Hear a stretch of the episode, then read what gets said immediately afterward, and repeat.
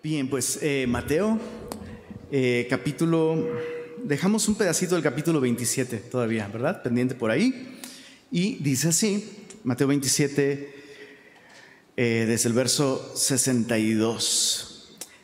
Al día siguiente, que es después de la preparación, se reunieron los principales sacerdotes y los fariseos ante Pilato, diciendo, Señor, nos acordamos que aquel engañador dijo, viviendo aún, después de tres días resucitaré. Manda pues que se asegure el sepulcro hasta el tercer día, no sea que vengan sus discípulos de noche y lo hurten y digan al pueblo, resucitó de entre los muertos. Y será el postrer error, qué interesante, peor que el primero. Y Pilato les dijo, ahí tenéis una guardia y aseguradlo como sabéis. Es eh, un poco, em, se pierde un poco el sentido original. Más que id y asegúrenlo como saben, es, la idea es pues también como puedan, ¿no? Es como si Pilato eh, por fin entendiera, están en una lucha que no pueden ganar. O sea, este, este hombre es un hombre enviado por Dios y los esfuerzos que ustedes intenten hacer por eh, eh, ahogar esto son inútiles, ¿no? Entonces ahí tienen una, una guardia, asegúrenlo como puedan, como sepan. Entonces ellos fueron y aseguraron el sepulcro sellando la piedra y poniendo la guardia.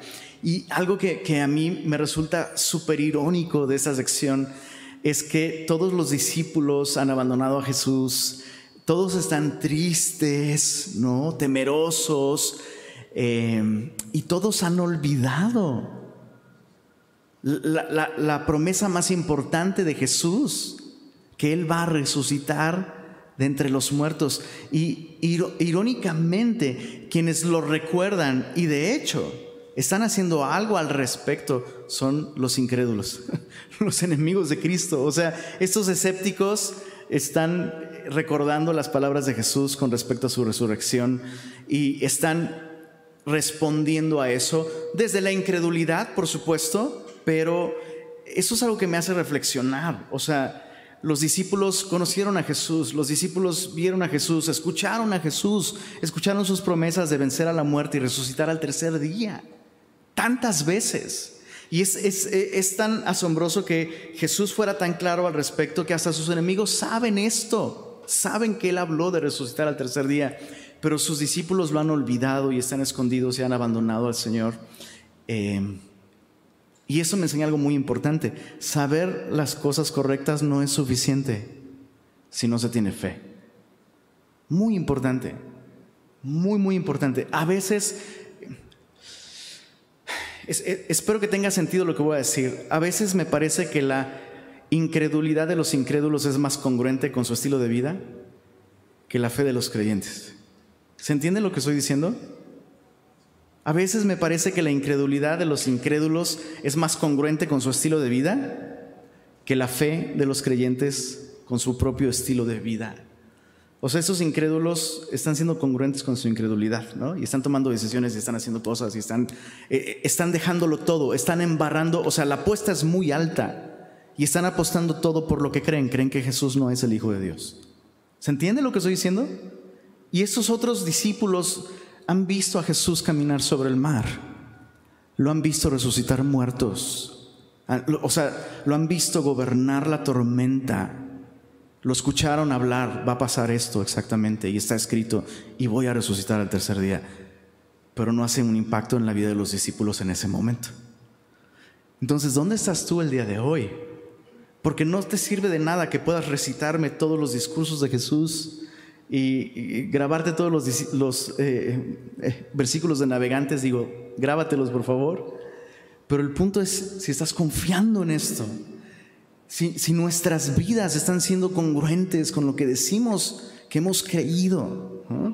Eh, bueno, Jesús va a intervenir para consuelo de todos, Jesús va a intervenir y, y, va a transformar la vida de sus discípulos. Dice el verso 1 del capítulo 28, pasado el día de reposo, al amanecer del primer día de la semana, vinieron María Magdalena y la otra María. ¿Cuál es la otra María?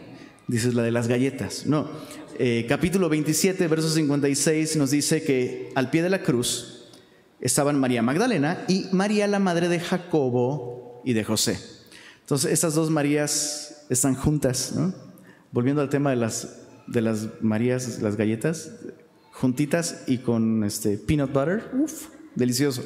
Pero bueno, aquí están estas dos Marías juntas, ¿no? y eso es, chicos, eso es algo, eso es algo que, que me hace reflexionar, porque aquí están estas dos mujeres llorando cuando debieran estar festejando, ¿no? O sea, están lamentando que Jesús murió, pero ¿sabes qué? Están lamentando juntas. Y, la lección sería esta. De ser un discípulo que le cuesta trabajo creer, acompañado con incrédulos, a ser un discípulo que está acompañado con otro discípulo que también le cuesta trabajo creer, ¿cuál de los dos escogerías? Pues en este caso, estas Marías son un ejemplo para nosotros, ¿no? O sea, los discípulos están llamados a permanecer juntos, porque justo así, juntos es donde Jesús interviene. ¿Recuerdas cómo comenzamos esta reunión? Diciendo que Jesús prometió estar con nosotros todos los días del mundo. Entonces no importa cómo vienes, Siempre que te acercas a otro discípulo y estás con otro discípulo y te reúnes con otros discípulos, Jesús va a intervenir, bro. Y Jesús puede sacarnos a los dos, a los, ¿cuántos seremos aquí? A los 70, a los 50, de nuestra incredulidad y de nuestra miseria. Jesús puede hacerlo. Y eso es lo que va a suceder aquí. Esas dos Marías están juntas, sin peanut butter, y sin fe, eh, vienen al sepulcro, dice el verso 2, y hubo un gran terremoto porque un ángel del Señor descendiendo del cielo y llegando removió la piedra y se sentó sobre ella, casual. Su aspecto era como un relámpago y su vestido blanco como la nieve. Y de miedo de él, los guardias temblaron y se quedaron como muertos. Es lo que hace tu perro cuando tiene mucho miedo de algún otro depredador, ¿no? Nada, nada tontos estos este, soldados, ¿no? O sea, ven un ser angelical y dice de miedo, de miedo, dice, quedaron como muertos, ¿no? Tus patis para arriba. Si no te mueves, no te ve. Terrorífico, ¿no? Es interesante esto, es otro estudio, no es el tema de hoy. Pero si tú imaginas a los ángeles como los representan en las iglesias, ¿no? Por ejemplo, en Tasco, en la parroquia de Santa Perisca, están los angelitos y están así como como, mi hija Sofía recién nacida, con unos cachetotes así, parecen duraznos, ¿no? Entonces los angelitos los representan como bebés rechonchetes con alitas chiquitas y su pañalito, ¿no? Esta no es la imagen que la Biblia me presenta de los ángeles, O sea, ni, ni, los mejores efectos especiales de películas el día de hoy podrían transmitir la gloria, la grandeza, el poder, la majestad de estos seres que no son divinidades, ¿eh? son criaturas. Interesante. Entonces, soldados romanos entrenados, pues caen como muertos del miedo. Mas el ángel, verso 5, respondiendo, dijo a las mujeres, no temáis vosotras. Ustedes sí. ustedes ahí quédense quietecitos. Pero ustedes no teman porque yo sé que buscáis a Jesús, el que fue crucificado. Qué declaración tan increíble. O sea, a, partir de este momento, y eso es algo que me asombra y que no deja de sorprenderme y no deja de hacerme reflexionar y meditar. La Biblia nos dice que Jesús es el mismo ayer, hoy y por los siglos, ¿cierto? Pero hubo un momento en la historia en el que Jesús no era aquel que fue crucificado. En algún momento era aquel que sería crucificado, ¿no? Y sabemos, tú y yo sabemos, este es un plan que Dios llevó a cabo desde antes de la fundación del mundo y la Biblia nos dice, sí, Él es el Cordero inmolado desde antes de la fundación del mundo. Pero, qué, o sea, qué, qué impresionante. Por eso Pablo dice, grande, definitivamente grande es el misterio de la piedad. Dios fue manifestado en carne, creído en el mundo, predicado por los ángeles, recibido arriba en gloria. Hubo un momento en el que el eterno verbo de Dios no estaba vestido de humanidad. Y eso es algo que no... Si me dices que lo has meditado lo suficiente, te puedo decir con toda la seguridad que es una mentira y que, y que no lo has meditado ni de lejos lo suficiente. Hubo un momento en el que el Dios eterno crea todo lo que tú y yo conocemos, y nos crea a nosotros, y nos crea con cuerpos, con piel, con sangre, nos crea con un sistema nervioso, nos crea, nos crea, nos crea con tendones, nos crea con terminales que son capaces de sentir y de transmitir dolor. Y Dios crea los huesos que un día van a ser literalmente clavados en una cruz, manos y pies. Dios crea un sistema sanguíneo que un día va a ser roto en Él mismo, derramando sangre. Y a partir de entonces y por la eternidad, este verbo, el Hijo de Dios, por la eternidad será recordado como aquel que fue crucificado. Apocalipsis capítulo 1, Jesús mismo se presenta a su amigo Juan diciendo, yo soy el que estuvo muerto, mas he aquí que vivo. Ese es nuestro Salvador, ese es nuestro Rey. Ese es nuestro rescatador. Él es la persona de quien dependemos tú y yo. Es la persona que nos compró, es a quien le pertenecemos. Venció a la muerte. Dime qué puede preocuparte si crees esto de todo corazón. Dime qué, qué, tragedia, qué pérdida pudiera ser tan grande que no tengas esperanza cuando sabes que aquel que te amó venció a la muerte por ti. Es increíble. Entonces, no temas. Es, prácticamente lo que el ángel nos está, nos está diciendo a nosotros también. Tú que buscas a Jesús, el que fue crucificado, no tienes razón para temer.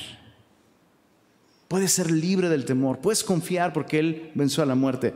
Verso 6 dice, no está aquí, pues ha resucitado como dijo.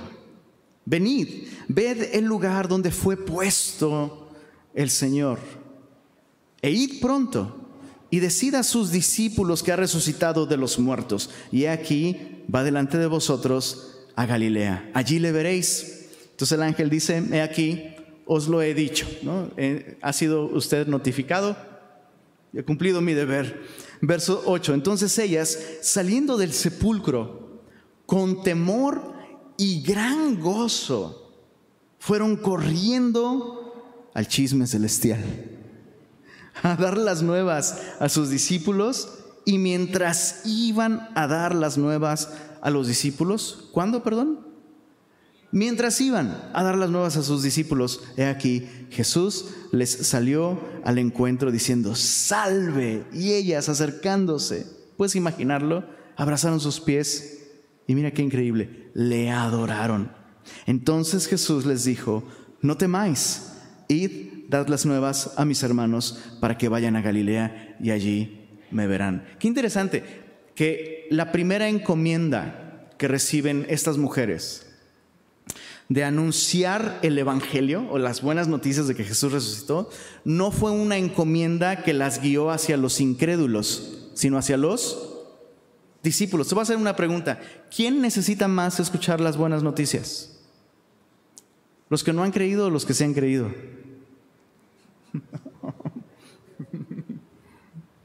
División en la iglesia. Nosotros lo necesitamos antes que el mundo. Porque si tú y yo lo olvidamos, y si tú y yo no lo creemos, y si tú y yo no lo recordamos, y, no estamos constantemente regresando, o sea, ¿por, ¿por, qué crees que estudiamos la Biblia verso a verso y capítulo a capítulo, bro? Porque se nos olvida, se nos olvida que este precioso evangelio no solo es el punto de partida para ti y para mí, es lo que nos sostiene y es lo que nos va a deleitar por la eternidad. Tú y yo necesitamos recordar esto. Entonces el primer lugar en donde necesita proclamarse el Evangelio es entre los discípulos. Voltea con la persona que está a tu lado. Me choca que los predicadores hagan eso, pero pues hoy estoy de este lado del micrófono, bro. Voltea con la persona que está a tu lado agárrala así de los hombros y dile, Jesús resucitó.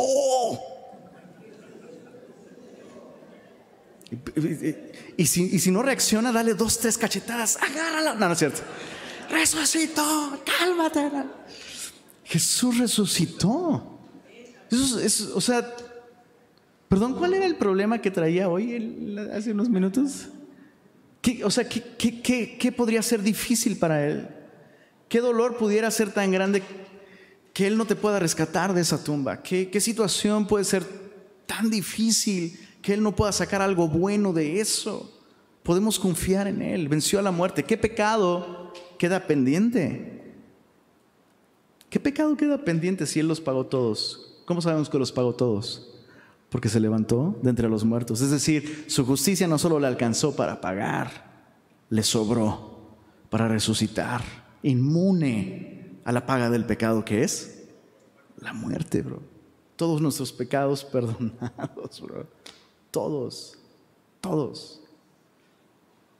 Necesitamos recordar el Evangelio, necesitamos recordar a nuestro Salvador. Chicos, esto que está sucediendo aquí, cada semana cuando nos reunimos, o en cada discipulado, cuando te ves con alguien, con otro creyente para comer, todo esto es posible porque Cristo un día venció a la muerte por ti y por mí. Y es algo que tenemos que recordar, tenemos que celebrar, tenemos que vivir constantemente respondiendo a esto. Nuestras prioridades van a cambiar, o sea, quiera, Dios que nosotros respondamos como estas mujeres, ¿no? Sus prioridades cambiaron, vamos con los discípulos. Salieron de ahí temerosas, con gozo, y Jesús se apareció delante de ellas. Eso es lo que sucede cuando tú y yo nos recordamos las buenas nuevas, nos recordamos el Evangelio. Podemos ver otra vez a Jesús con claridad y podemos adorarle eh, íntimamente. Verso 11, mientras ellas iban, he aquí unos de la guardia fueron a la ciudad. ¿Te acuerdas los que se hicieron los muertitos? Pues bueno, fueron a la ciudad y dieron aviso a los principales sacerdotes de todas las cosas que habían acontecido. Y reunidos con los ancianos y habido consejo, dieron mucho dinero a los soldados diciendo, decid vosotros, sus discípulos vinieron de noche y lo hurtaron estando nosotros dormidos. Ok, una guardia romana normalmente tendría alrededor de 40 soldados. Ese sería como lo, lo normal, lo común. Tú puedes ver a 12 ex pescadores, un ex recaudador de impuestos, enfrentando 40 soldados entrenados romanos y robándoles el cuerpo. O sea, de, entrada, un soldado romano que era encargado de guardar algo, de velar, si se quedaba dormido, la pena era la pena de muerte. Entonces, es, o sea, se requiere más fe para creer que esos tipos se durmieron y 12 pescadores, bueno, 11 porque uno se ahorcó, se robaron el cuerpo, que, que, que, creer que Dios realmente hizo lo que dijo que iba a hacer. ¿no? Dice, bueno, verso, verso 14, y si esto lo oyere el gobernador, nosotros le persuadiremos y os pondremos a salvo. Perdón, ¿a salvo de qué o de quién? Pues a salvo de Pilato. Pero ¿y quién te pone a salvo de Dios? ¿Quién te puede poner a salvo de Dios? Porque mientras no confíes en ese mensaje, mientras no te reconcilies con Dios, que sí, Dios nos dice, hey, eres pecador y la paga del pecado es muerte. Pero por otro lado, Dios te está ofreciendo a su Hijo y te está diciendo, hey, solo necesitas poner tu confianza en Jesús y todos tus pecados son perdonados. Mientras no te reconcilies con Dios, nada te puede salvar ni una mejor carrera, ni un mejor sueldo, ni nada. O sea, pero es interesante que el mundo nos ofrece estas versiones, ¿no? Yo, te puedo poner a salvo. Ajá. ¿A salvo de qué? Bueno, verso 15. Ellos tomando el dinero hicieron como se les había instruido. Este dicho se ha divulgado entre los judíos hasta el día de hoy. Pero los once discípulos se fueron a Galilea. ¿Recuerdas? Galilea estaba en el norte, hacia el norte de Jerusalén. Y ese fue el lugar o la zona en donde Jesús realizó la mayoría de su ministerio. Realmente Jesús predicaba en Jerusalén muy pocas veces, predicó prácticamente una vez al año por tres años, por lo que vemos en los evangelios. La gran mayoría de su ministerio se llevó a cabo en el norte. Dices, arriba al norte. Pues sí. Todos estaban en el norte, en Galilea, y Jesús pasó mucho tiempo con ellos ahí. Entonces tenía sentido, ¿sabes? Que Jesús hubiera hecho planes para verse con ellos, pues en el norte. Entonces los once se fueron a Galilea, al monte donde Jesús les había ordenado, y cuando le vieron, le, adoraron. ¿Y qué dice ahí, perdón? Pero algunos dudaban. Y sabes, que me encanta cómo la Biblia es tan congruente con lo que sucedería. O sea, ¿cómo reaccionarías tú? ¿Cómo reaccionarías tú si en este mismo momento entrara esa persona que tú despediste hace mucho tiempo y se sentara junto a ti? O sea, no lo creerías. ¿Estás de acuerdo? Entonces, me encanta cómo, la Biblia no tiene ningún temor de decirnos, hey, algunos de sus discípulos dudaban. De hecho, lo, lo, que vemos a lo largo de este relato es que los discípulos estaban predispuestos a no creer. Y dices, ¿y por qué eso es bueno, Lenin? Pues porque eso es lo normal. Eso es lo normal, eso es lo que, eso es lo que sucedería con nosotros. O sea, esas cosas no son fáciles de creer, aún teniendo a la persona allí perdónenme por el slang, pero vivita y coleando, nuestro cerebro seguiría, ¿sabes? Como tratando de justificar eso.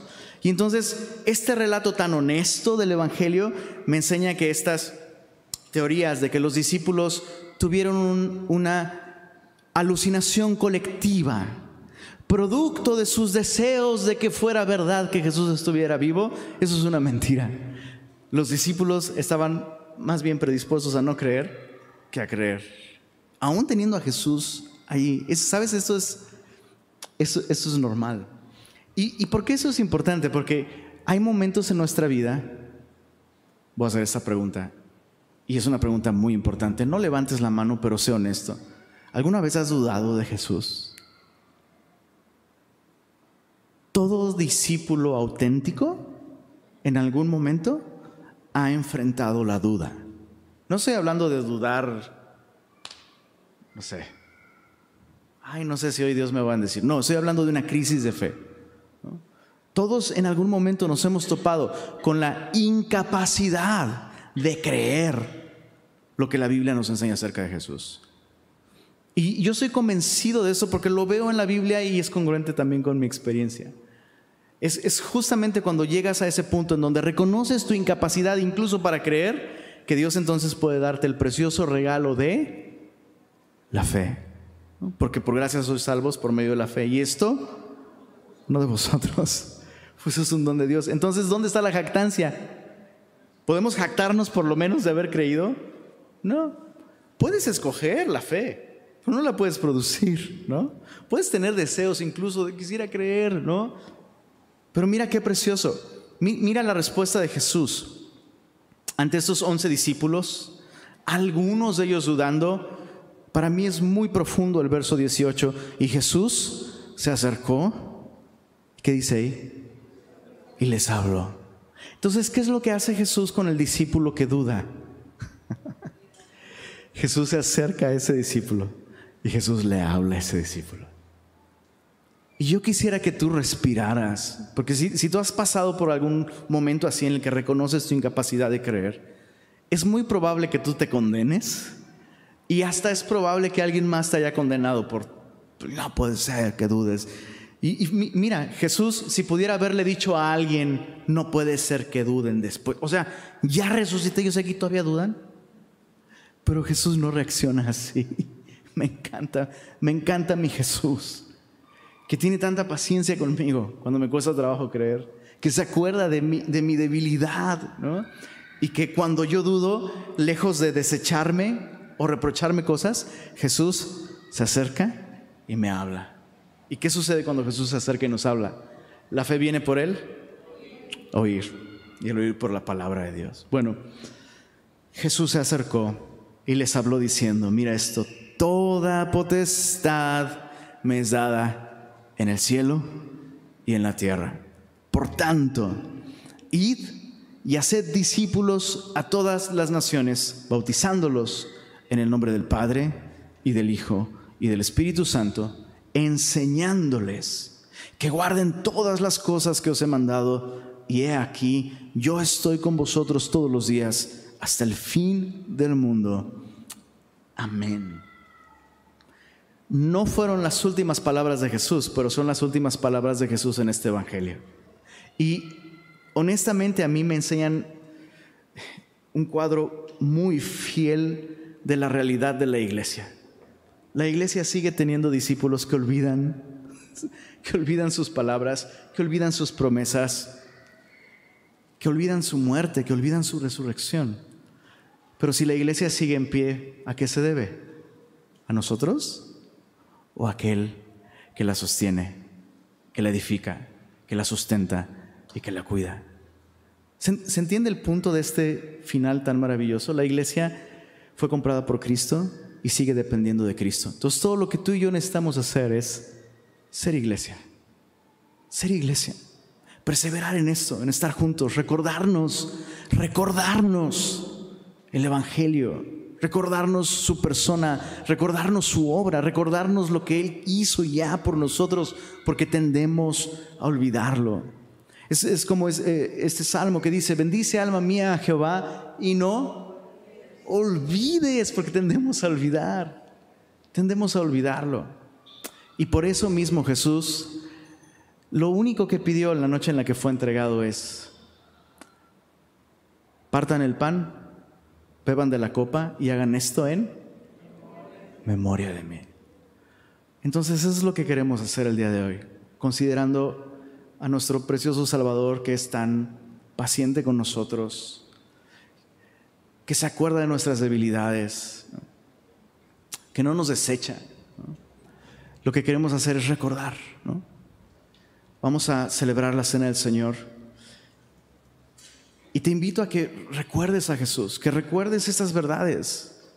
Yo sé que las sabes y están ahí en tu cabeza, pero recordarlas implica bajarlas al corazón y dejar que el corazón responda nuevamente a esta realidad. ¿Cuándo fue la última vez que te asombraste por el hecho de que todos tus pecados están pagados? ¿Cuándo fue la última vez que te regocijaste, que celebraste el hecho de que la muerte no existe para ti y para mí? No existe. ¿Cuándo fue la última vez que recordando lo que Jesús hizo por ti y por mí, anhelaste? Anhelaste ver esos ojos que se levantaron al cielo preguntando, Dios mío, ¿por qué me has abandonado? ¿Cuándo fue la última vez que te conmovió la idea de que un día las manos que fueron perforadas por ti van a enjugar las lágrimas de tus ojos? ¿Cuándo fue la última vez que imaginaste ese momento en el que vamos a sentarnos a la mesa? ¿Te imaginas beber de la misma copa que él bebe? compartir el pan con aquel que es el pan de vida y se dio por nosotros. Señor, todo lo que tú pides de nosotros es a nosotros mismos, Señor. Nos compraste para ti, Señor. Es asombroso que nos busques a nosotros, que nos ames a nosotros, que nos quieras a nosotros, Señor. Y aquí estamos. Te entregamos nuestra vida, Señor. Gracias, Señor, por amarnos. Gracias por haberlo hecho todo, Señor, para que nosotros podamos disfrutar. Gracias, Señor. Te adoramos.